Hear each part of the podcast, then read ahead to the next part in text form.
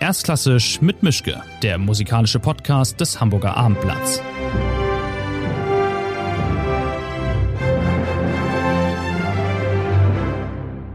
Herzlich willkommen zu einer neuen Folge von Erstklassisch mit Mischke. Auch heute bin ich nicht in der Redaktion, sondern auswärts diesmal das erste Mal in der Staatsoper und das noch allererstere Mal in deren Tonstudio.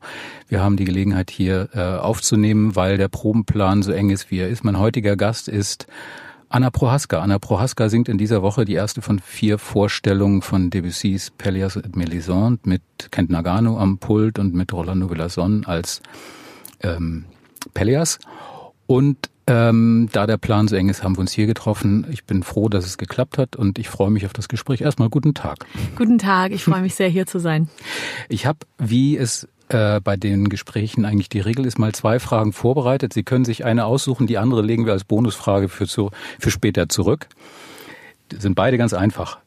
Was ist Glück in Ihrem Job und wo sehen Sie sich in zehn Jahren? Dann die Sie, erste. Die erste, mhm. okay. Was ist Glück in Ihrem Job?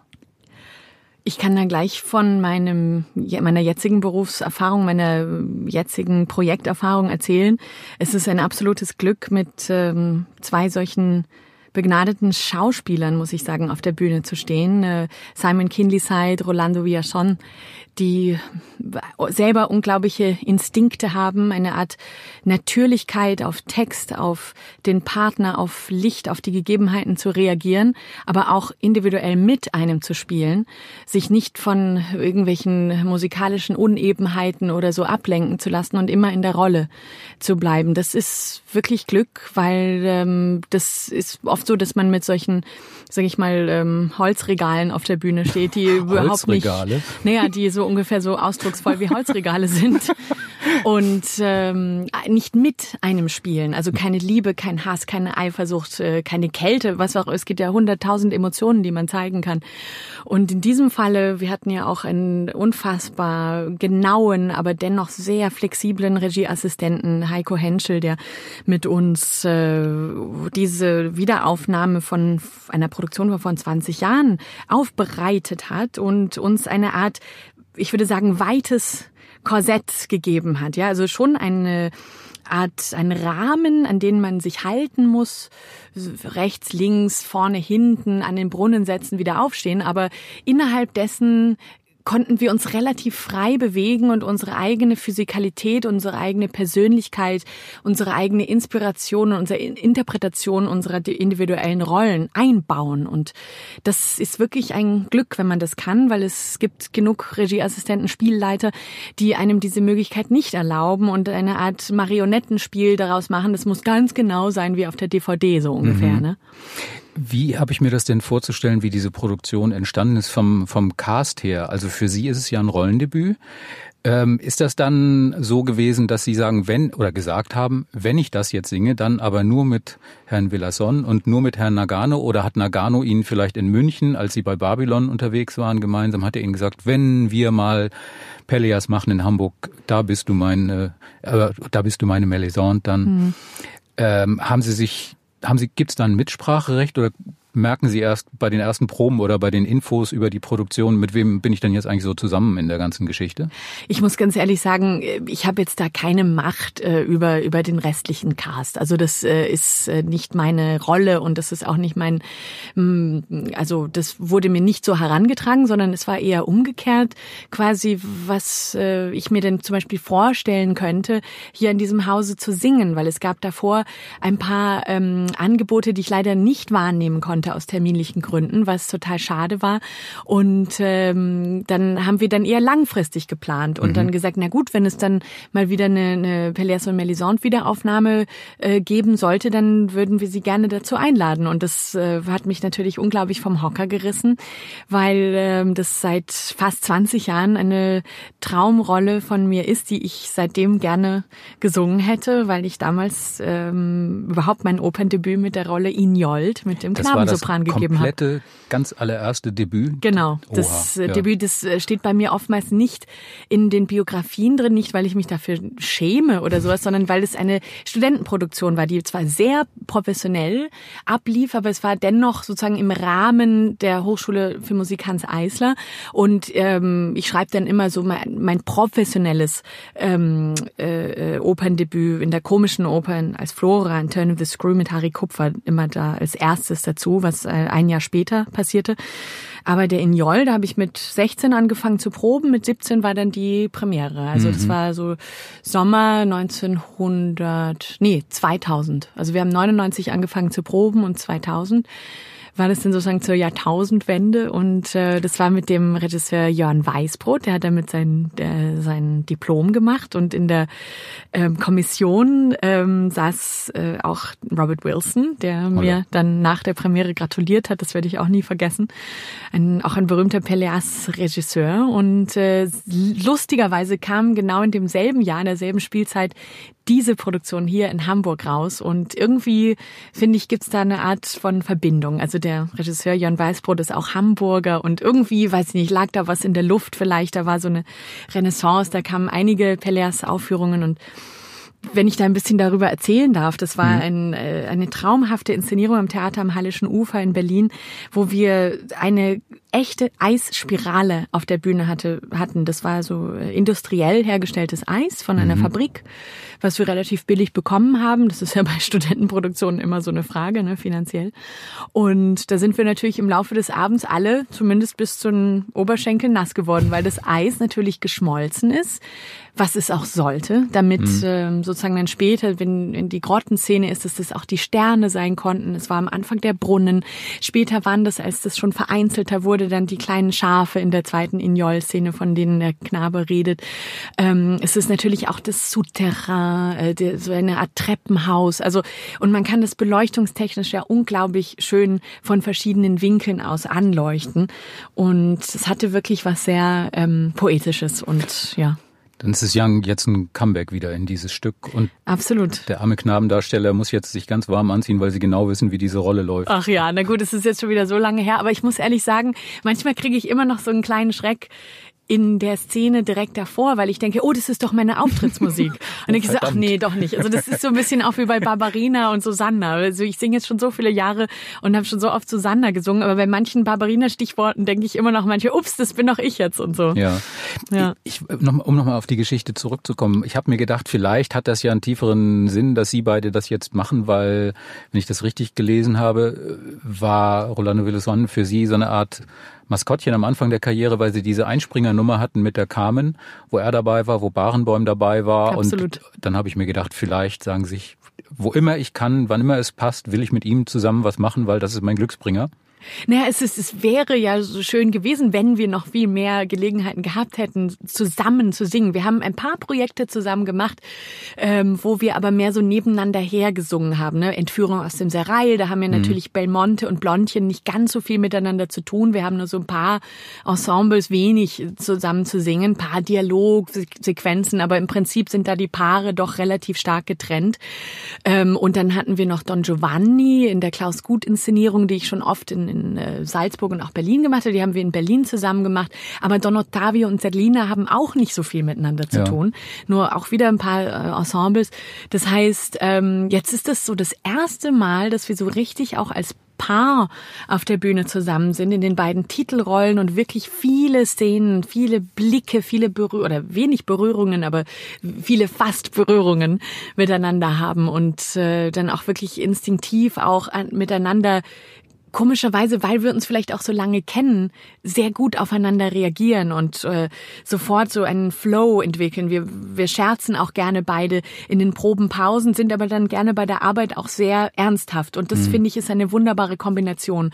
Weil die Leute, die während der Arbeit, während der Szene rumscherzen, das ist irgendwie unprofessionell und die dann zwischendrin so total in ihrer Rolle bleiben und miteinander nicht reden wollen, das finde ich dann auch wieder affig. Das heißt, es ist auch eine sehr ähm, feine Balance Balance, die man als Kollegen miteinander aufbauen muss. Blöd wäre dann ja, wenn man, wenn die Chemie nicht stimmen würde zwischen Ihnen beiden. Ja. Na, aber absolut. Aber gut, ich meine, so muss man dann trotzdem, ich habe das mal erlebt mit einer Kollegin, äh, wo ich spielen musste, dass ich sie, also in sie verliebt äh, bin, also es war eine Hosenrolle und da kam sowas von überhaupt nicht zurück. Also einfach nur ein, ein, ein, ein, Ein ein eisiger Blick und ein, also die hat einfach durch mich durchgeguckt. Und dann habe ich einfach so äh, abpassioniert und ähm, und verliebt sozusagen sie angeschwärmt, dass ähm, sie dann eigentlich nichts anderes konnte, als auch irgendwie dann darauf zu reagieren. Also man muss dann einfach versuchen, die, die Partner aus der Reserve zu locken oder einfach selber seinen Stiefel zu machen und dann irgendwie zu hoffen, dass das irgendwie doch rüberkommt beim Publikum. Weil wir schon bei diesem Partnerding sind. Ich habe vor kurzem mal mit Bo Skofus hier gesprochen. Der hat erzählt, dass es ganz fürchterlich ist, wenn man als Bariton oder als Sänger eine Sängerin im Arm hat in der Rolle im Stück und die singt und es ist so tierisch laut, dass er meinte, man wird praktisch taub sofort und er versucht sich immer so ein bisschen die Ohren zuzuhalten durch den, dadurch, dass er den Kopf so hält, dass Ja. das halbwegs so aussieht und dass er dann wirklich nicht taub von der Bühne wanken muss.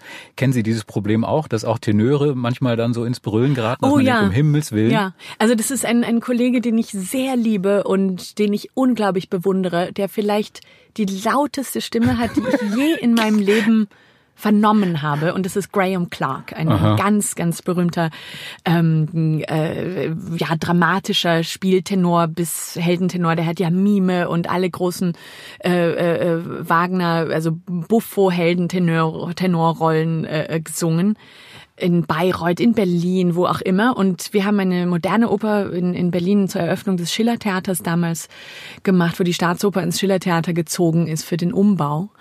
Und äh, da hat, da stand der relativ, sogar noch relativ weit weg von mir, so ein, zwei Meter. Also war jetzt nicht irgendwie direkt neben meinem Ohr. Und uns sind allen fast die Ohren abgefallen bei seinem hohen C, dass er da noch mit um die 70 noch jeden Tag bei jeder Probe und jeder Aufführung noch rausgeknallt hat. Und es war fantastisch natürlich. Aber was macht man dann? Oropax oder? Nee, also das habe ich dann einfach über mich ergehen lassen. Ich war ja auch, es war so eine Mischung aus Bewunderung und äh, Einschüchterung irgendwie, ja, weil das, das klang ja auch toll. Das war ja jetzt nicht hässlich oder so, also es Ja. klang ja super.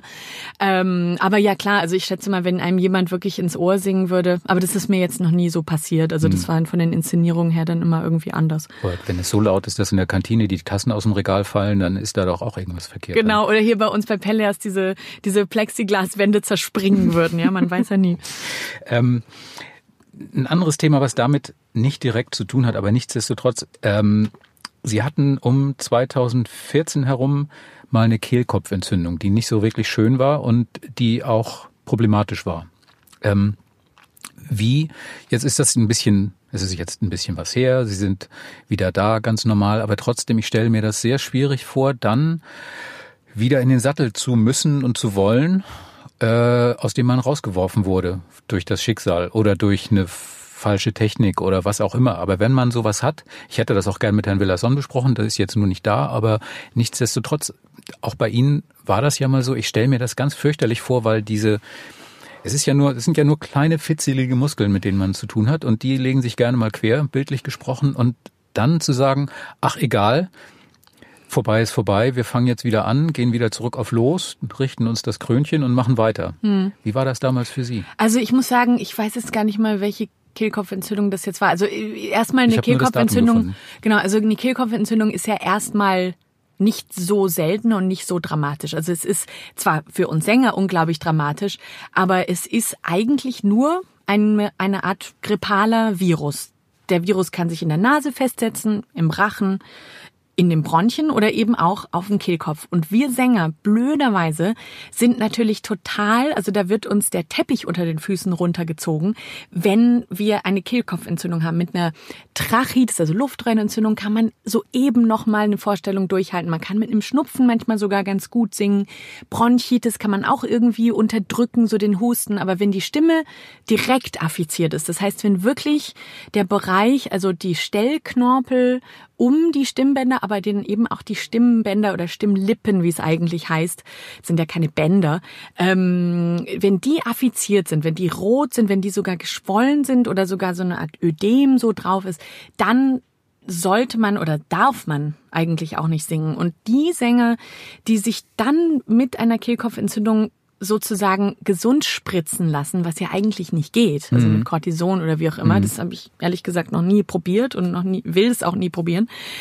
Das rächt sich dann danach, weil man dann natürlich irgendwie, um die Vorstellung durchzuhalten, in diese Kehlkopfentzündung hinein, in den entzündeten Kehlkopf hineinsinkt und dann die Schwellung danach umso schlimmer wird und man danach umso länger pausieren muss. Aber ne? das eigentliche Problem ist doch wahrscheinlich auch psychologisch, dass man dann wie wenn ich, keine Ahnung, wenn ich Profifußballer bin, ich habe einen Splitterbruch am Bein gehabt und muss dann wieder raus Absolut. und da kommt schon der nächste mit einer Blutgrätschen-Biografie an und ich denke, um Himmels Willen, hoffentlich biegt er an mir vorbei. Ja. Also auch wenn man, wenn der Arzt einem sagt, alles ist wieder in Ordnung, das Gemüt sagt einem womöglich, ah, ich weiß noch nicht. Absolut. Und diese Erfahrung habe ich eben auch gemacht, oder wir alle Sänger, glaube ich, dass man zu früh nach einer sogar schon abgeheilten Kehlkopfentzündung wieder anfängt zu singen. Das heißt, das, wir sind ja wirklich nicht nur Künstler, sondern wir sind 50 Prozent Leistungssportler auch. Das heißt, wir können nicht einfach ähm, sofort, wenn der Körper an sich, wenn das jetzt wirklich ohne Befund ist vom Arzt, sofort wieder mit der Hochleistung anfangen. Dann, dann muss man erst wieder langsam anfangen zu üben. Dann braucht man wirklich ein paar Tage äh, wirklich komplett Ruhe, dann langsam so ein paar Einsingübungen und dann kann man wieder anfangen, so die Partie wieder sozusagen neu in die Stimme zu kriegen.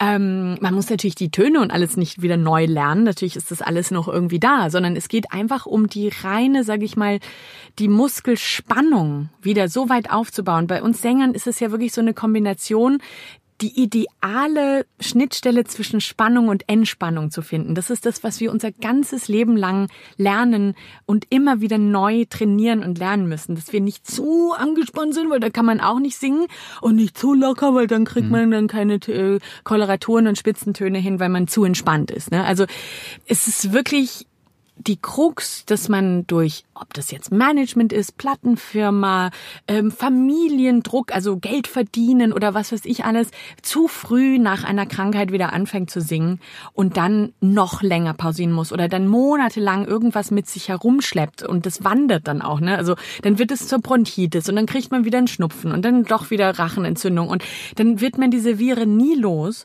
Und leider ist es ja nun mal so, dass ähm, die Pharmaindustrie immer noch keinen sozusagen allgemeingültigen Erkältungs, also äh, Erkältungsallheilmittel oder oder Impfstoff entwickelt hat. Das heißt, es gibt nur Warten. Ne? Aber dann muss man sich auch noch im Zweifelsfall womöglich wehren gegen das eigene Management, das dann sagt, du musst aber und du hast da einen Termin und übrigens in zwei Jahren musst du diese Rolle, haben wir diese Rolle angeboten bekommen. An und für sich ist vielleicht noch ein bisschen früh, Ja. aber egal, das kriegst du schon hin. Und dieses Glück hatte ich sozusagen, oder vielleicht habe ich auch ein gutes Händchen gehabt, dass ich nie, toi, toi, toi, ein Management hatte, die mich jemals zu so etwas gedrängt oder gar gezwungen hätten. Und da bin ich, glaube ich, auch ein bisschen zu ähm, durch meine, sage ich mal, familiäre Vorbelastung unter Anführungsstrichen, dass, dass äh, fast meine ganze Familie im Theater- oder Musikbereich tätig war oder ist da auch ganz gut gewappnet, dass ich da meine Unterstützer habe, da meine, meine Leute, die sozusagen nicht durch mich Geld verdienen und mich dann auch echt unterstützen, indem dass ich sage, nein, das ist zu früh, nein, das kann ich noch nicht, ah, das vielleicht in fünf Jahren, das vielleicht sogar in drei Jahren und so weiter. Fällt Ihnen das denn leicht, Nein zu sagen? Also ich meine, Nein, natürlich nicht. Also ich meine, ich bin ein sehr enthusiastischer Mensch. Ich liebe meinen Beruf und ich liebe Musik über alles. Und es gibt natürlich so gewisse Traumpartien, die ich natürlich lieber sofort als in fünf oder zehn Jahren singen aber würde. welche? Naja, es, ich, es gibt solche unrealistischen ähm, Traumpartien wie zum Beispiel ähm, Brünnhilde. Brünnhilde oder Sieglinde, wo ich sowieso weiß, dass ich es nie Ja. singen kann und nie singen werde. Und deswegen kann ich mich ganz in Ruhe in eine Wagner-Oper reinsetzen und es einfach nur genießen und nicht sozusagen mit dem missgünstigen Blick einer Kollegin denken, nee, nee, nee, das ist aber nicht gut, sondern ich kann es einfach genießen.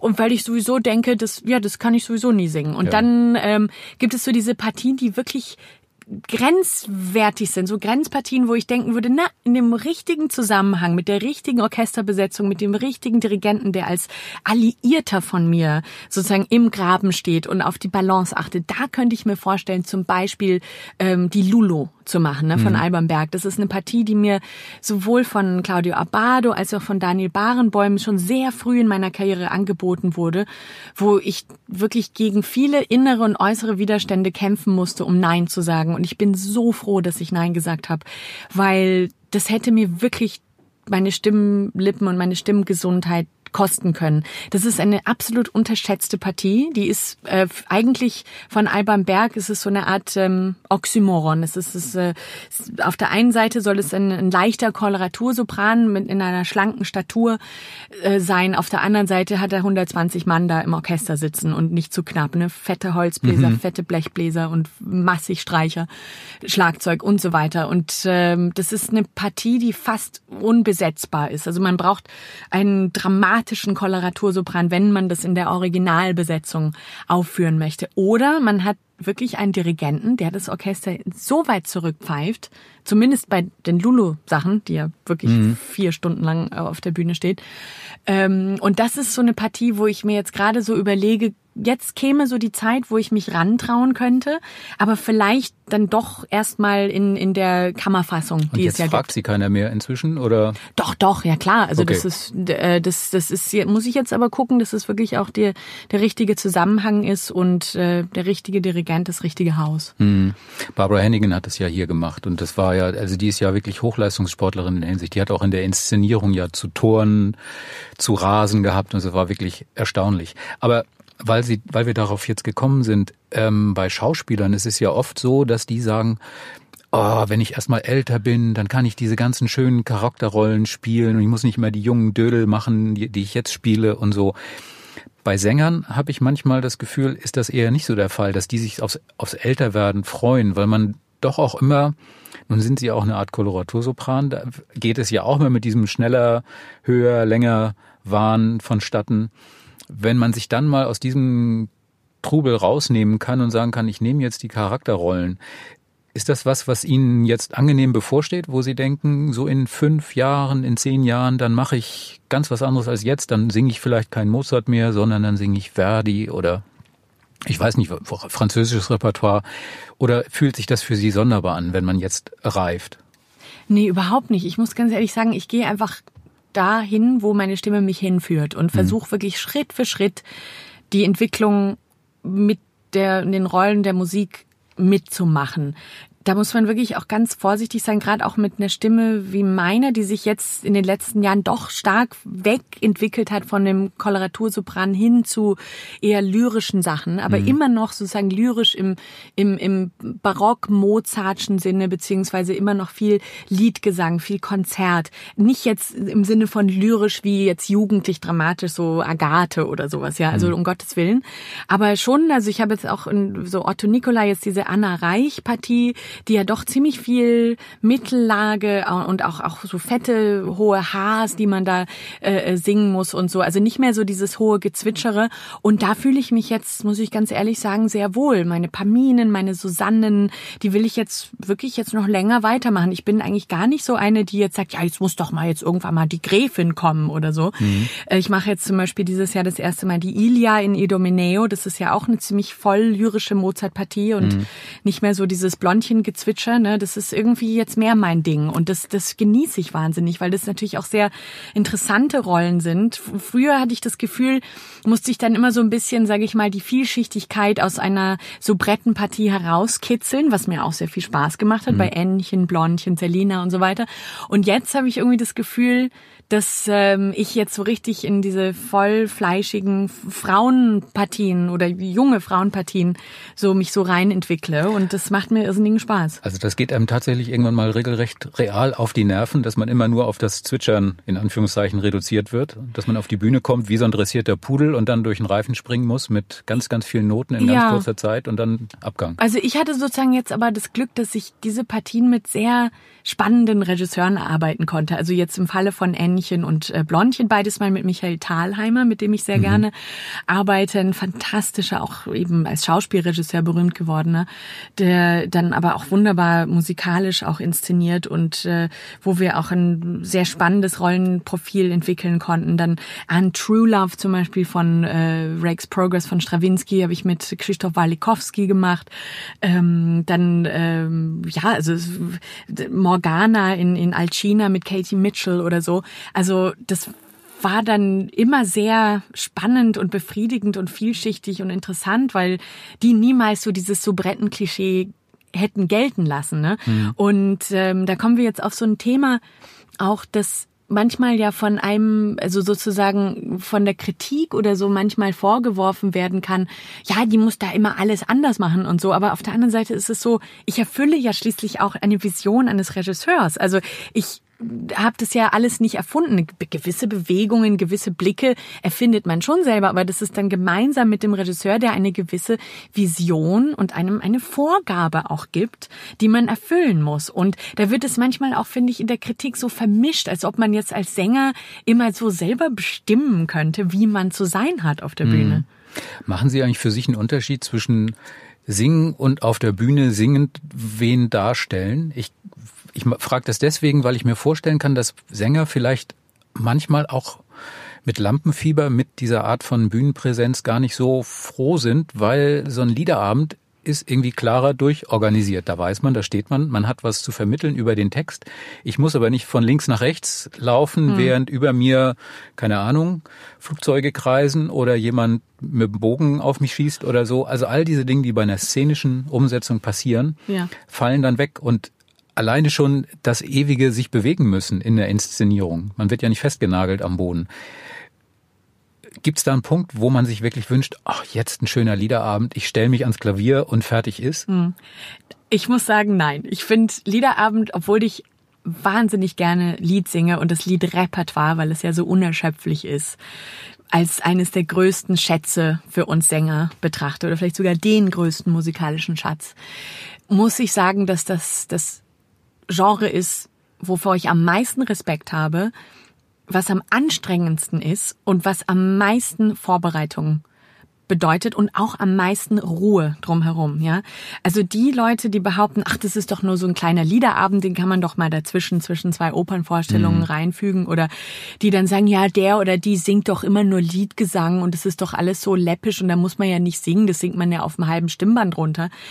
Die haben, also sind wahrscheinlich noch niemals das einfach auf einer Bühne gestanden, ohne Kostüm und Maske, einfach nur als Mann selbst mhm. und haben mal ein Gedicht vorgelesen oder so. Also erstmal diesen Druck, ausgesetzt zu sein, vollkommen alleine dazustehen. Der Pianist ist zwar da, das ist ein Duopartner, das ist sozusagen für mich jetzt nicht nur der Begleiter, sondern ist wirklich ein Duopartner, aber letztendlich hat er im meisten Fall oder sie hat die Noten vor der Nase. Und wir müssen sozusagen alles, außer es ist jetzt irgendwie eine Uraufführung, die man vor fünf Minuten, die erst die Notenblätter bekommen hat, alles auswendig singen. Und das teilweise zweimal 40 Minuten oder 35 Minuten und 40 Minuten oder so. Und alles hintereinander weg. Und ich bin halt auch jemand, ich äh, mache es mir jetzt auch nicht so leicht und äh, stelle meistens ziemlich komplexe Programme aus verschiedenen Sprachen, aus verschiedenen Epochen zusammen, wo ziemlich viel zwar, äh, sage ich mal, gesprungen wird zwischen den Genres und den, den, den Sprachen, aber dennoch meistens ein, ein roter Faden herrscht, ein, ein, ein Thema, was die ganzen Lieder miteinander verbindet und eine dramaturgische einen Leitfaden herstellt. Und das, das ist jetzt nicht irgendwie, jetzt mache ich die Schubert-Gruppe und jetzt mache ich die Schumann-Gruppe und jetzt kommt die Mendelssohn-Gruppe. Mhm. Ne? Also so, so halt nicht. Und meistens eben auch modern und barock und, und romantisches Lied, auch klassische Lieder. Das heißt, ähm, das ist für mich die größte Herausforderung und deswegen kommt bei mir jetzt auch nicht jedes Jahr ein neues Liederabendprogramm zustande, weil ich mir das ja auch überlegen möchte und auch sozusagen einen gewissen, eine gewisse Messlatte mir selbst auch gesetzt Diese habe. Fokussierung auf zwei Menschen. Ich habe vor einiger Zeit mal mit Helmut Deutsch gesprochen, dem Liedbegleiter, und der kann ja auch viele lustige bis gruselige Geschichten erzählen, dass er dann Sängerinnen, die ansonsten weltbekannt sind und nervenstark sein sollen, angeblich mehr oder weniger vom Boden wieder aufsammeln muss, bevor es denn losgeht und bevor die raus müssen. Und dann kommen noch so Mätzchen dazu, wie wenn jemand sagt, das ist nicht zu tief, das ist Ausdruck.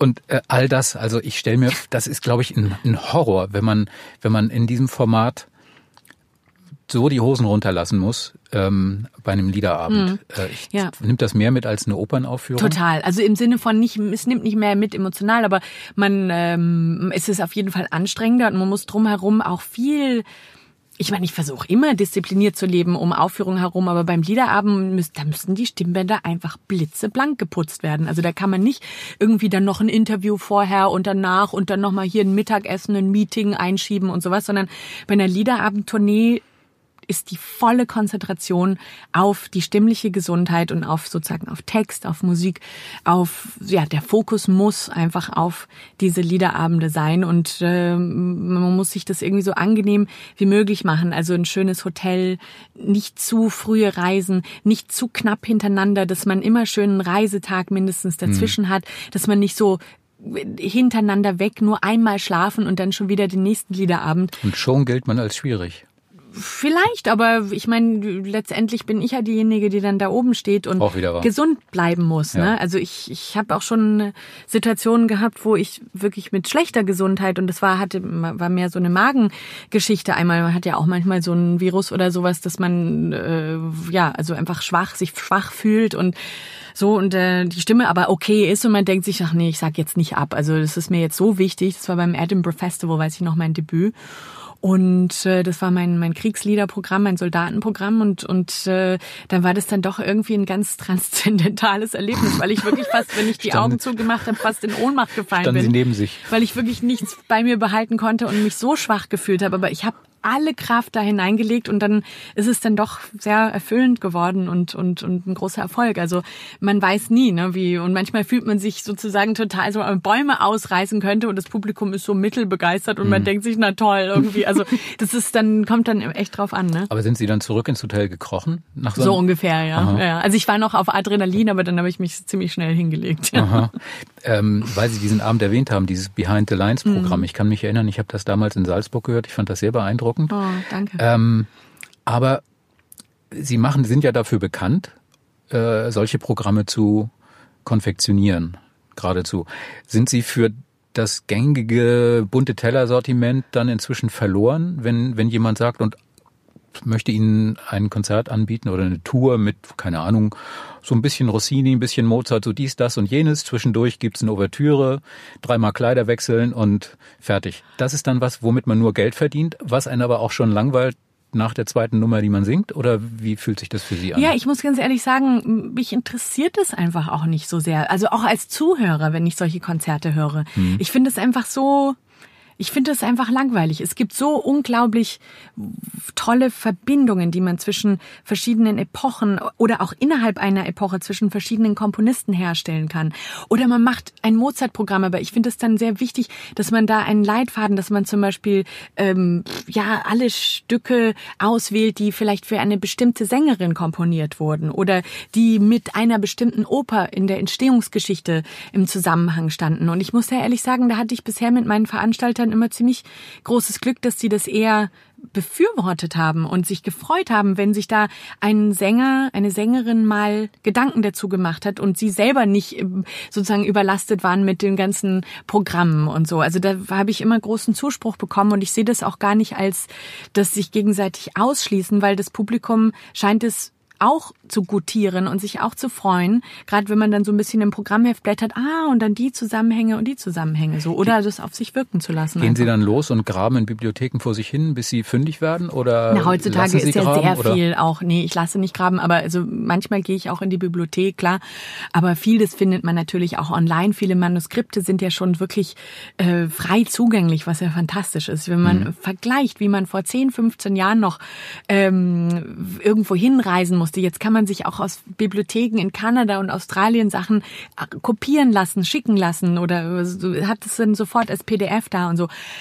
Deswegen wundert es mich ehrlich gesagt auch, warum nicht mehr Menschen sich diese Arbeit machen. Es ist natürlich anstrengender als ein Kessel buntes, mhm. äh, die schönsten Arien äh, von Rossini oder so, aber ist es auf der anderen Seite ähm, ja auch so befriedigend. Das interessiert mich einfach auch sehr. Ich verstehe es auch total, wenn es andere Sänger nicht interessiert und die sich das dann lieber leicht machen, aber ich nicht. Hm. Ich kann mich noch erinnern, Extremfall war ja vor ein paar Jahren Cecilia Bartoli, die mit dem Malibaran-Programm unterwegs, die ist hier in Hamburg mit einem ganzen Truck vorgefahren, mit so Ausstellungsstücken, mit irgendwas, was aus Sammlungen war und alte Manuskripte Toll. und ich hm. weiß nicht was. Und die ist beim Thalia Theater vorgefahren mit so einem mördergroßen Truck. Ja. Und den konnte man dann, dann besichtigen und dann war zwei Tage später, glaube glaube ich, das Konzertprogramm. Das ist jetzt ein bisschen extrem, ja. aber nichtsdestotrotz wahrscheinlich ich stelle mir vor, dass man sich auch irgendwann intellektuell unterfordert fühlt als Interpretin, als Künstlerin, wenn man eben nur so ein Kreuz auf die Bühne bekommt und hm. da hinten ist der Rossini und äh, am Ende holst du dir deinen Scheck da und da ab. Ist hm. doch auch doof, oder? Ja, also ich muss aber ehrlich sagen, ich, ich kenne es auch nicht anders, weil ich hatte das Glück schon sehr früh eben mit äh, Musikern wie Claudio Abbado zusammenzuarbeiten, Menschen, die sich auch immer konzeptuell große Gedanken um ihre Konzertprogramme gemacht haben. Ich habe das aber auch auf eine Art über meinen, meinen ersten Lehrer, der immer noch mein, mein Berater und mein Mentor ist, Eberhard Kloke, mitbekommen, bei dem ich zwischen 14 und 16 ähm, Privatunterricht hatte, der selber in der zum Beispiel in der Vorform der, der Ruhe Trinale, also Kultur Ruhe e.V., unglaubliche Projekte gemacht hat ähm, in, in, im Ruhrgebiet. Also er hat die Jahrhunderthalle ja überhaupt als Konzertort entdeckt. Durch ihn habe ich Charles Ives kennengelernt. Ich habe eigentlich quasi die neue Wiener Schule Lieder gekannt, bevor ich überhaupt Schubert kannte und so. Und dann habe ich mich eher so von vorne nach hinten rangetastet, was äh, irgendwie ganz toll ist, weil man macht dann gleich schon die Aufführungsgeschichte mit, ja. Also mhm. wie hat jetzt, was war Schönbergs Verhältnis zu Bach? Äh, was hat Alban Berg äh, über Schubert gedacht oder so? Das, das finde ich wahnsinnig spannend und so bin ich sozusagen an die Musik herangetreten. Mhm. Dann habe ich aber von einem familiären Background dann auch wieder eine sehr starke, sage ich mal, musikantische, einen musikantischen Erfahrungsschatz mitbekommen über meinen Vater von meinem Großvater Felix Prohaska, mit dem ich leider nie zusammenarbeiten konnte, weil er in meinem Kleinkindalter leider schon verstorben ist. Aber weil der wiederum mit meinem Vater sehr viel Liedgesang trainiert hat zu Hause und ihn viel begleitet hat am Klavier. Mein Vater war ja auch Bariton, bevor er Regisseur wurde. Ähm, habe ich durch meinen Vater auch viel über Aufführungspraxis von Liedgesang, Schubert, Schumann, und mhm. so weiter, Brahms mitbekommen. Gibt es den Komponisten, mit denen Sie partout nicht warm werden oder zwingen Sie sich dann da dran? Kommt dann preußisch-protestantisch das so durch, dass mhm. Sie sagen, stell dich nicht so an, du singst das jetzt? Oder? Ja, ich bin so ein bisschen, äh, ja, äh, muss ich ganz ehrlich sagen, gelangweilt vom Genre des klassischen Bel Canto. Also Aha, äh, ja, Bellini. Ja. Donizetti, Rossini, ich respektiere, ich respektiere alle Sänger, die diese Musik fantastisch singen und diese Koloraturen, diese Spritzigkeit und so weiter. Aber für mich ist da einfach im Orchester nicht genug los. Kennt also ich finde Oper das kennt man alle. Absolut. Für mich mein Belcanto, für mit wem mit mit mit mit dem ich meine Stimme öle und und äh, die Geläufigkeit trainiere und so weiter, das ist für mich Händel. Das ist für mich Barock. Also das ist von der Technik her wirklich nicht viel anders. Es ist aber für mich reichhaltiger. Die Harmonik, das, die, die, die Fugentechnik, der Kontrapunkt, das, was im, im, im Orchester los ist, diese, diese unglaublichen Melodien und Harmonien, die, die Händel zusammengebracht hat, aber natürlich auch Bach und, und, und äh, Purcell und also, das sind die Komponisten, die, die mich musikalisch einfach so viel mehr reizen, aber die gleiche Geläufigkeit und die gleiche Virtuosität auch verlangen wie Belcanto. Und deswegen denke ich mir, es gibt doch genug Sänger, die Belcanto gerne singen, dann lass die doch das machen und, und, und ich widme mich dann eher dem Barock und da braucht man sich auch nicht verstecken. Also für Sie ist das bei Händel und Bach nicht so wie bei anderen mit den Stones und den Beatles entweder oder, sondern Nein, sowohl um Gottes als auch. Willen. Ja? Nein, auf jeden Fall sowohl als auch. Also es sind zwei Seiten einer Medaille, also ähm, sozusagen Zeitgenossen. Bach ist ein Komponist, der für mich die sozusagen den Höhepunkt der zerebralen, der rationalen Kompositionskunst zusammenbringt mit der Emotion. Also es ist beides 50-50, es verschmilzt zu einem, ähm, eine Ahnung wie aus Liebe, aus der Matthäus-Passion zum Beispiel. Das ist vom Satz her, von der Kompositionstechnik, von der Instrumentation, ist es äh, so genial komponiert, aber auch emotional berührt es einen bis ins Mark hinein. Und diese beiden Welten, den Kopf und das Herz, den Geist und die Seele zusammenzubringen, das kann nur Bach und das ist unglaublich. Und Händel ist für mich der, der genialste Pop-Komponist des Barocks. Also der hat Melodien geschrieben, die werden ewig gelten und dann aber auch dramaturgisch wie so ein Werk wie Saul oder oder wie Jefta oder oder wie Orlando oder oder mhm. ähm, oder Giulio Cesare auf aufbaut und die Höhepunkte, die das sozusagen die, die Abwechslung, den Abwechslungsreichtum in der Instrumentation und die ähm, ganzen ja, wie er die Stimme führen konnte, wie er für Gesang und für Stimme komponieren konnte, ganz anders als Bach. Bach hat viel instrumentaler geschrieben, konnte, kannte sich nicht so sehr aus, ähnlich wie Beethoven, finde ich. Der hat sehr, sehr instrumental gedacht und es ist ziemlich schwer, Bach mit einer gesunden Technik zu singen, ohne zuzumachen in der Kehle. Und Händel schreibt einfach, das ist so wie Gold in die Kehle hinein. Also, mhm. ja. Händel ist für mich immer so ein bisschen wie Bert Bacharach. Also es ist einfach so ein, so ein Bühnentier und der ja. genau weiß, da muss ein Hit hin an der Stelle genau. in die Oper, wo alle, genau, wo bitte, alle sofort bitte. anfangen zu weinen. Ja. Ich weiß das, ich krieg euch genau da an der Stelle. Ja. Und dann kommt wieder so ein bisschen Schwarzbrot und dann kommt, den, kommt der nächste Hit. Ja. Das finde ich so erstaunlich bei Händel. Ja. Das ist als Absolut. Sängerin auf der Bühne doch bestimmt auch toll, weil man sich auch selbst freut und sagt, ah, gleich kommt sie, gleich kommt meine Lieblingsarie. Und dann ist man, sind sie dann so gerührt von sich selbst, dass sie, dass ihnen die Augen ein bisschen feucht werden? Na, von mir selbst jetzt nicht, aber es kommt irgendwie drauf an, äh, was man da macht, weil ich habe ja auch schon viel ähm, Oratorium szenisch gemacht. Die Oratorien sind ja quasi Opern, die sind nur mit ein bisschen mehr Chor ja. und auf Englisch. Ähm, also bei Jefta zum Beispiel habe ich schon viel geweint, weil diese, diese, aber das hing eher mit der Rolle zusammen, also mit der Beziehung von Eifis und, äh, und, und Jefta, ihrem Vater, der sie ja opfern soll, ähnlich wie bei Idomeneo, also mit Idomeneo und Idamante. Um den Krieg zu gewinnen, muss er sozusagen das erste erste, ähm, äh, das, den, die erste Lebensform, die er, der, der er begegnet, opfern. Und dann ist es natürlich seine Tochter. Und hm. das ist natürlich hochdramatisch. Und dann diesen Totentanz, die wir da in der Inszenierung von Klaus Gut da in Amsterdam zusammen machen mussten, der wie so eine Art Hochzeitstanz war, wo der Vater seine Tochter dem Tod übergeben hatte. Oh, das war so schlimm. Und wo wir beide auch mal, wir mussten beide, also auch Richard Croft und ich mussten da bei einer Probe auch beide mal abbrechen, weil wir da so fertig fertig waren mit den Emotionen, weil er auch eine Tochter hat und ich habe auch einen Vater natürlich und das hat sich dann alles vermischt irgendwie. Ja. Ganz schlimm.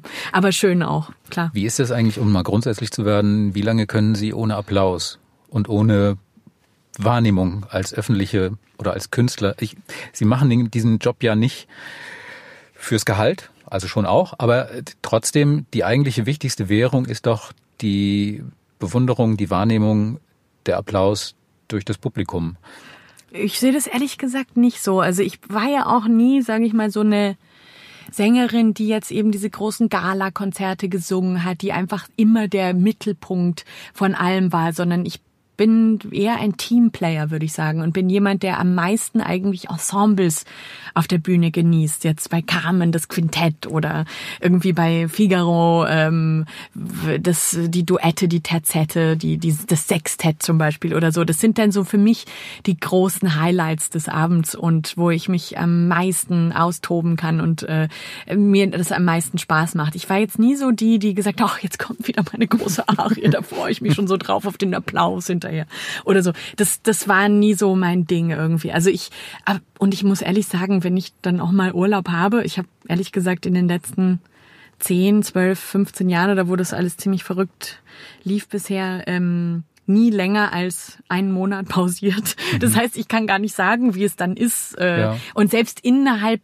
dieser Pause, wenn ich jetzt meine, meinen heiligen einen Monat pro Jahr wirklich frei nehme, das ist auch meine strikte Regel, ähm, brauche ich auch, psychisch wie physisch, ähm, da äh, ist ja trotzdem immer irgendwie noch Social Media oder irgendwie noch mal ein bisschen hier Termine machen und so. Also, oder man, dann kommt halt da gerade ein Radiointerview oder eine Fernsehgeschichte gerade raus, die man vorher schon abgedreht hat oder so. Das heißt, es läuft ja immer irgendwie weiter. Mhm. Das heißt, ich weiß das jetzt, ich habe noch nie so ein Sabbatical genommen. Ich meine, das wäre schon mal was, was man vielleicht überlegen sollte, um auch mal richtig runterzukommen, vielleicht eine große Reise zu machen oder sowas. Das hat ja mein Freund Philipp Jaruski hat es gemacht, Patricia Kopaczynskaja macht das gerade, mit der ich bald auch zusammenarbeite wieder. Also Künstler, die ich sehr bewundere und sehr liebe, die äh, sehen das und nehmen das als Möglichkeit, auch mal ganz abzuschalten. Und Haben das Sie dann nicht womöglich Angst, dass Ihnen dann der Gedanke kommt, ach, eigentlich so viel Lust habe ich jetzt gar nicht mehr zu singen. Oder glauben Sie, Sie möchten dann danach auch oh, das kommt bei mir schon, wenn ich eine Woche frei habe. Dann denke ich mir so, oh, jetzt nur noch drei Wochen Urlaub.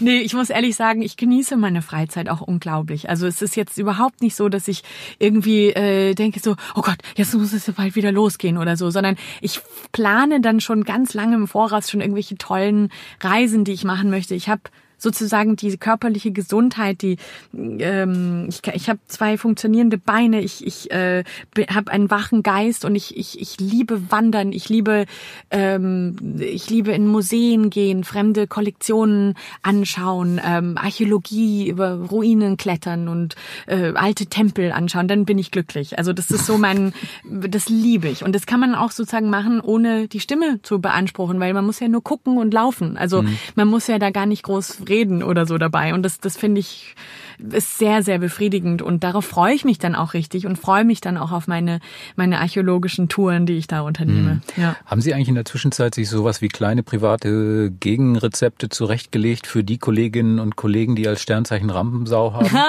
ja, das ist eine super Frage. Ja, ich muss ehrlich sagen, ich war einmal auch wirklich ziemlich vor den Kopf gestoßen, als mich ein Einspringer, mit dem ich vorher gar nicht geprobt hatte, dann plötzlich auf der Bühne komplett herumgedreht hat, also mich an den Schultern gepackt hat und mich so weggedreht hat, dass er wunderbar nach vorne, bei einem Duett, ne, wir mussten beide singen, und er wunderbar den Dirigenten gesehen hat und nach vorne singen konnte und ich musste dann nach hinten singen und er hat mich so festgehalten, dass ich dann gar nicht, also das war wirklich angrenzend an körperlicher Gewalt, ja, weil ich habe mich da versucht irgendwie rauszuwinden und es ging nicht. Es war nur ein kurzer Moment, aber es kam mir sehr lang vor in dem Moment und ich dachte, das gibt's doch gar nicht so, und ich war danach Alter, ne? total schockiert und dann habe ich mir nachher auch überlegt, ja gut, ich muss ja dann irgendwie dann auch mal sozusagen mir überlegen, was ich dann das nächste Mal mache. Und äh, wahrscheinlich würde ich mich dann wirklich gewalttätig dann mit den Händen dann so raus. Also sowas ist mir dann aber seitdem auch nie passiert. Also Gott sei Dank.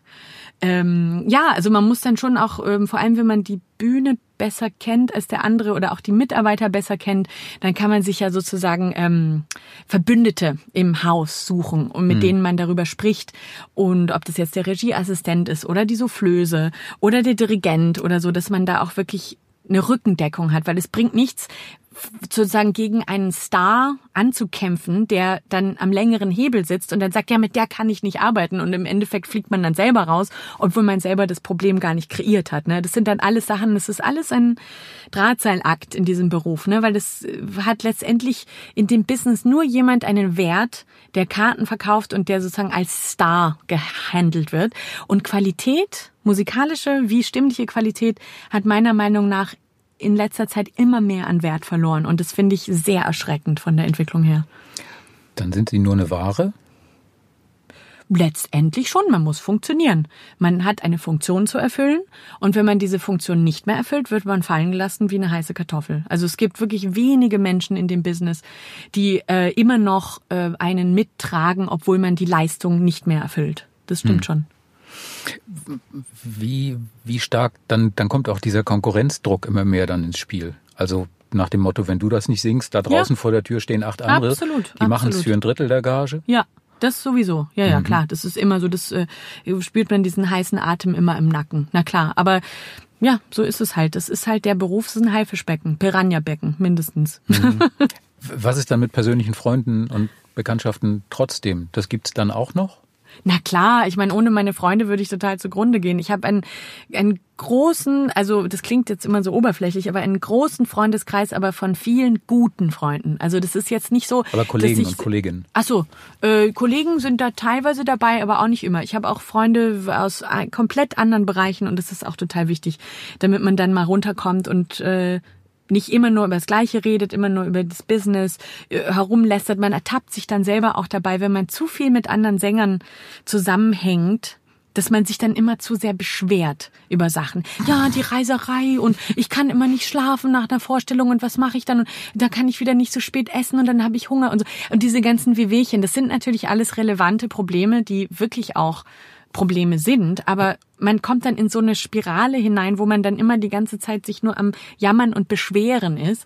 Und das Schöne ist, wenn man dann mal mit einem Arzt spricht, der gerade eine Not-OP machen musste oder gerade eine spontane Geburt oder so äh, mitten in der Nacht oder so äh, äh, vollbringen musste, da irgendwie, dann kommt man dann ganz schnell wieder auf den Boden zurück und denkt sich, boah, das sind aber echte Probleme so. Ne? Mhm.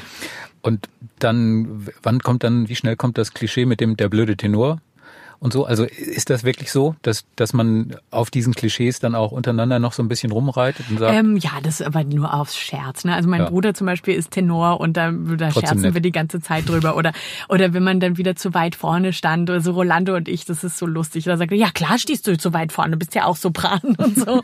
und natürlich würde ich sowas niemals übel nehmen, weil das ist ja gerade auch der Humor, dass man über sich selbst lachen kann. Das ist so wichtig äh, in diesem Beruf, dass man sich nicht zu ernst nimmt, weil es gibt so viele Kollegen, die sich zu ernst nehmen und das ist einfach so anstrengend und es ist aber auch irgendwie lächerlich, weil wir sind alle Menschen, wir gehen alle aufs Klo, wir haben alle mal Durchfall. Also wir sind alle äh, reale äh, Menschen aus Fleisch und Blut und keine Götter oder Halbgötter da oben. Ne? Und das äh, finde ich dann immer affig, wenn die, wenn die Leute sich dann so aufführen. So, oh, ich reise ab, wenn da irgendwie mal der Probenplan falsch äh, auf äh, äh, ja, bestellt wurde. Keine Ahnung. Ja. Wie fühlt sich das für Sie an? Ich, ich habe vor ein paar Jahren hier mal das miterlebt bei einer, das war, was war denn das? Das waren die Meistersinger. Mhm. Da war ich dann bei der Produktion dabei und stand am Inspizientenpult ja. rechts und dann geht das so los, so langsam und alle scharren mit den Hufen in den Kulissen und der Vorhang geht auf und so. Ist das der tollste Moment in Ihrem Beruf oder der schlimmste? So diese drei Sekunden, wenn es losgeht? Für mich ist es der, der, der schlimmste Moment ist eigentlich eher in der Garderobe, bevor man, kurz bevor man die Garderobe verlässt. Also wenn man sich dann noch so im letzten Moment nochmal in den Spiegel guckt sitzt alles und mhm. so. Das, das ist der schlimmste Moment, weil man sich da selbst sehen kann und denkt, oh Gott, oh Gott, was machst du da? Warum bist du nicht Friseuse geworden? Oder so. Ähm, äh, aber dann, wenn man dann rauskommt und dann hinterm Vorhang steht, das, das ist, da ist man schon auf der Bühne, da ist man schon drin irgendwie. Das finde ich dann nicht so schlimm. Da will ich eigentlich, dass da es endlich hochgeht und dass es endlich mhm. losgeht. Also Zirkuspferd. So. Ja, genau, absolut. Sie, sie wittern die Bühnenluft und ja. dann schießt das Adrenalin absolut, ein absolut. und dann ja. wachen Sie drei Stunden später auf und sagen, was war das denn jetzt? Nein, also natürlich bin ich schon sehr bewusst in dem, was ich tue. Aber klar, dann geht's erstmal los. Ne? Aber es gab schon so Momente, gerade bei so Einspringern, wie diese Carmen damals mit mhm. Daniel Bahnbaum und Rolando, wo ich dann in der U-Bahn saß und dahin gefahren bin und geheult habe wie ein Schlosshund. Was machst du da eigentlich? Da muss ich eine Partie auf Französisch über Nacht lernen und so.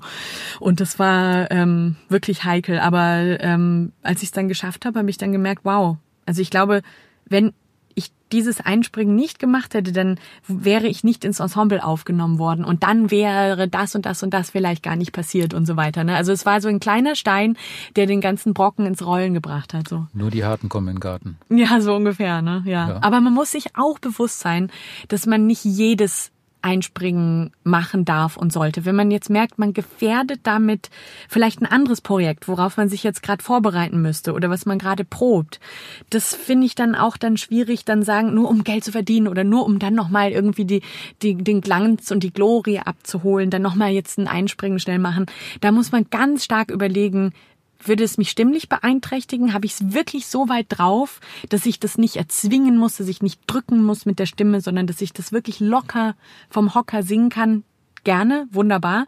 Aber wenn es irgendwas sozusagen aus der Balance bringen würde, wo man jetzt gerade auf so einem guten Pfad ist, das das sollte man dann nicht machen. Sind Sie denn bei so einem Rollen einarbeiten eher jemand, der sagt, lieber früher anfangen und rechtzeitig schon alles im Sack haben oder so last minute und von wegen, das tritt sich um fest, Gottes das Willen, ich bin eher so eine frühe. Also ich bin jemand, der, ich habe jetzt schon im September, Oktober schon die, die Ilia für, für Februar, März jetzt schon quasi im Kasten. Mhm. Ich muss es jetzt nur noch wirklich richtig auswendig lernen, also dass ich wirklich genau weiß, was wann kommt, aber es ist quasi jetzt schon in der Stimme und es rastet jetzt erstmal während der Melisande und das gucke ich dann übernächste Woche nochmal an. Und dann lasse ich es wieder liegen und dann gucke ich es nochmal im Januar an. Also das ist dann so, das sind dann so meine, meine Schritte. Ne? Also so gerade eine Mozart-Partie. Mozart ist der exponierteste Komponist, finde ich, wo man alles hört, der nichts verzeiht, nichts vergibt. Und äh, das muss wirklich blitz, blitzeblank geputzt sein. Aber sind solche sein. Partien nicht wie Fahrradfahren? Wenn Sie die einmal drauf haben, dann funktionieren die? Dann Nein. Nein. Also ja schon. Ich meine, es kommt darauf an, also wenn man das dann in zwei, drei Inszenierungen gesungen hat und es dann richtig in die Stimme einmassiert ist, dann kann man es immer wieder rausholen. Aber, mhm. aber so zum ersten Mal, das, das äh, dauert schon, bis das in der Stimme ist, richtig in der Stimme ist, ja. Mhm. Ja. Wenn Sie jetzt hier den Debussy durchgesungen haben. Ja. Sie sind ja im nächsten Jahr wieder hier mit ähm, dem Messiaen. Ist das was, was Sie schon lange vorab auch mit Nagano angegangen sind? Oder wie ist da die Vorbereitung auf so ein spezielles Projekt? Das ist ja keine normale Operninszenierung, die Bühne ist anders. Ähm, reizt Sie das, weil es die Elbphilharmonie ist? Reizt es, weil es Messiaen ist? Weil es Nagano ist? alles, Alles zusammen? drei, alles drei zusammen. Das Tolle ist ja, dass Kent Nagano ähm, lange Jahre der Assistent, also der persönliche Assistent von ähm, Olivier Messiaen war und sozusagen viele Stücke auch von ihm aufgeführt hat, die Messiaen-Pflege auch durch ihn überhaupt sehr stark äh, zutage getreten ist.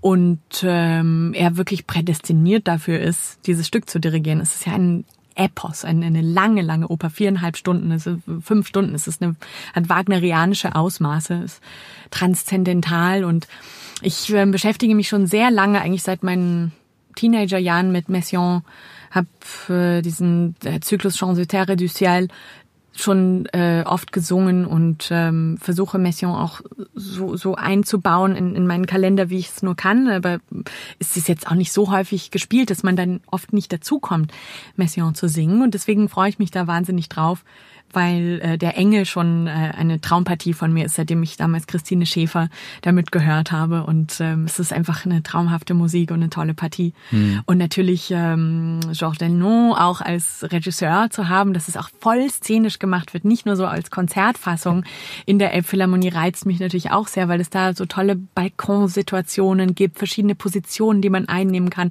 Gerade auch als Stimme von oben, als Engel, ist es ja toll. Also, ne? Wir hatten ja vor ein paar Wochen oder Monaten hier den Ligeti, den Grand Macabre. Da wurde die Geschichte von der, vom NDR-Orchester ja auch Ja. sehr szenisch gemacht und der ganze Saal Habe ich auch mal in der Philharmonie so. in Berlin mit Simon Rattle und Peter Sellers. Ja. Äh, Das äh, ist äh, gibt, also das bietet sich auch an, ja. Ja. Sie haben ja jetzt das Pech, dass Sie in Berlin wohnen und nicht in Hamburg. Wir haben hier den schöneren Konzertsaal. Oder sehen Sie das anders? Och, also nichts gegen unsere Berliner Philharmonie. Ich, ich meine, ich liebe die Elbphilharmonie natürlich auch und es ist von außen natürlich unglaublich, die Lage und traumhaft und so. Aber ich muss sagen, der Zirkus Karajani, das ist schon, also das war ja einer überhaupt der erste oder nicht sogar der erste, der in dem Stile gebaut wurde und dann eben auch historisch gesehen als Kulturbastion an der Grenze, an der Mauer, sozusagen, dass das Erste, was man sieht, wenn man aus dem Osten rüber guckt, ein, eine Kulturinstitution ist und ein, ein Konzertsaal ist und nicht eben immer nur Maschinengewehre, Panzer, Grenztürme. Ne? Und das war sozusagen die große Leistung von Charun und von Karajan und von allen, die das damals ermöglicht haben. Und wenn ich so die Erzählungen höre von Freunden und Bekannten, die äh, in der Nacht des Mauerfalls ein Konzert gespielt hatten und von den Balkonen aus sozusagen die, den Fall der Mauer wirklich live miterlebt haben und wie die dann alle an die Mauer gelaufen sind und das Konzert und so weiter dort. Das ist natürlich schon Wahnsinn, wenn man überlegt, das hat sich alles dort abgespielt und, und jetzt steht da dieser Potsdamer Platz. Naja, ich werde jetzt einen Kommentar zu der Architektur mal verkneifen. Aber ähm, das, und sozusagen, man sieht ja auch, dass der eigentliche Eingang der Haupteingang nach Westen hin ist, der jetzt kaum mehr genutzt wird. Und jetzt wird immer so dieser Hintereingang als Haupteingang genutzt, weil der zum Potsdamer Platz hin ist. Ne? Ja. Und äh, ich finde deswegen, ja, also ich lasse jetzt kein böses Wort über meine gut, Berliner Philharmonie kommen. Tut mir leid. Ja. Ich wollte zum Abschluss nochmal in eine andere Richtung abbiegen. Ähm, wenn so eine Vorstellung vorbei ist, was, was brauchen Sie dann unbedingt? Eine Badewanne, ein Bier, Schokolade, alles zusammen oder ist es völlig egal und Hauptsache raus aus dem Haus? Also Bier trinke ich erstmal nicht, aber Wein sehr gerne. Ich trinke sehr gerne Weißwein. Schönen fruchtigen, aber trockenen. So Sauvignon Blanc, diese Richtung Lugana. Ähm, und äh, aber nicht sofort, wenn ich von der Bühne runterkomme. Es gibt ja manche Kollegen, die dann gleich so den, den Pfiff des Kölsch dann irgendwie brauchen, dann gleich so, ne, das wird einem sogar in der Kölner Philharmonie gleich hingestellt, was Ja. ich super finde. Ich persönlich trinke kein Bier und man sollte jetzt auf super nüchternen Magen und gleich nach der ganzen Aufregung auch sich keinen Alkohol reinschütten. Also dann schaue ich, dass ich vielleicht hier und da ein kleines Häppchen noch oder schnell eine Banane noch mal schnell esse, bevor ich dann mich mit meinen Freunden und, und, und Familienmitgliedern dann treffe. Aber sind Sie so ab 10 Meter Luftlinie Entfernung von der Bühne wieder sofort Anna Prohaska und nicht mehr die entsprechende Rolle und Sie sind wieder ganz normal Na auf klar, ja schon. Ich bin da nicht so eine Method-Actorin, die da irgendwie so äh, so da ähm, äh, dann erstmal so. Ich natürlich muss man erstmal runterkommen. Klar, was ich sehr schwierig finde, ist, wenn, wenn sofort lauter Leute vor der Garderobe stehen und man muss sich dann plötzlich an alle Namen erinnern von irgendwelchen Leuten, die man vor zwei oder drei Jahren irgendwo mal getroffen getroffen hat in einem mhm. ganz anderen Ort. Und dann muss man auch noch Leute vorstellen und so. Das finde ich dann immer sehr schwierig, dass dann manche Leute sich auch gar nicht so reinversetzen können und sich dann gar nicht selbst auch vorstellen und sagen, ähm, ähm, ja, weißt du noch, ich bin der und der oder so, dass die das nochmal sagen oder so, weil man ist wirklich erstmal total daneben, wenn man von der Bühne runterkommt und kann dann nicht noch irgendwie so die, die Salondame spielen, die alle Leute ja. einander vorstellt. Und wenn Sie jetzt nicht in Ihrer Heimatstadt Berlin sind, sondern in, keine Ahnung, Amsterdam, Köln, München, Wien, wo auch immer, ja ich würde, glaube ich, in ein fürchterlich tiefes Loch fallen nach so einer Vorstellung abends. Ich wank dann wieder zurück ins Hotel, da ist keiner weiter. Ich habe jetzt meinen Kram erledigt. Das stelle ich mir fürchterlich vor. Wenn man so wirklich noch bis über die Ohren voll ist mit Adrenalin ja, ja. und fällt dann so wieder in dieses, in diesen Abgrund von Alltag oder ja. Abend oder Feierabend. Ja, ja. das kann schon sehr, sehr schwer sein. Also ich finde es besonders schwer, wenn man zum Beispiel eine Erkältung hat oder sowas und dann auch noch schweigen muss. Also wenn man dann sozusagen noch nicht mal mit der Familie oder mit den Freunden telefonieren kann. Also weil telefonieren, finde ich, hilft dann schon auch, wenn man komplett alleine ist. Oder man organisiert sich das so, dass man Bekannte oder auch äh, überhaupt mit den Kollegen sich dann nochmal trifft nachher, dass man sagt, man trinkt noch sozusagen ein Feierabendgläschen, um, um nochmal ein bisschen gemeinsam runterzukommen, vielleicht auch noch ein bisschen die Vorstellung nachzubereiten und so ein bisschen zu erzählen, was man toll fand, was man, was man schwierig fand, wie, was gut ging, was nicht so gut ging. Das finde ich dann immer ganz schön eigentlich. Und viele Kollegen machen das ja auch gerne. Also das, das, aber es gibt natürlich auch manchmal so Gruppen von Kollegen, die dann gar nicht ausgehen wollen und die dann irgendwie so total sich irgendwie verkriechen und dann sitzt man schon alleine da.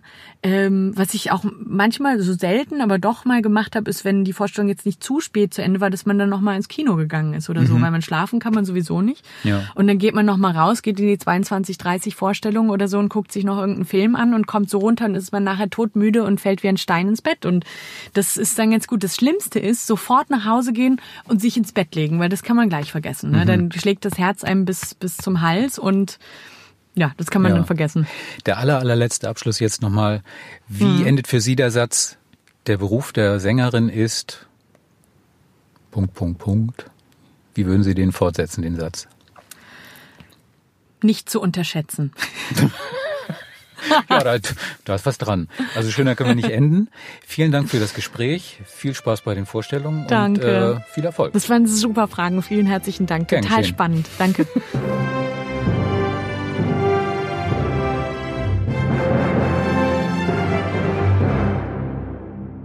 Weitere Podcasts vom Hamburger Abendblatt finden Sie auf abendblatt.de slash podcast.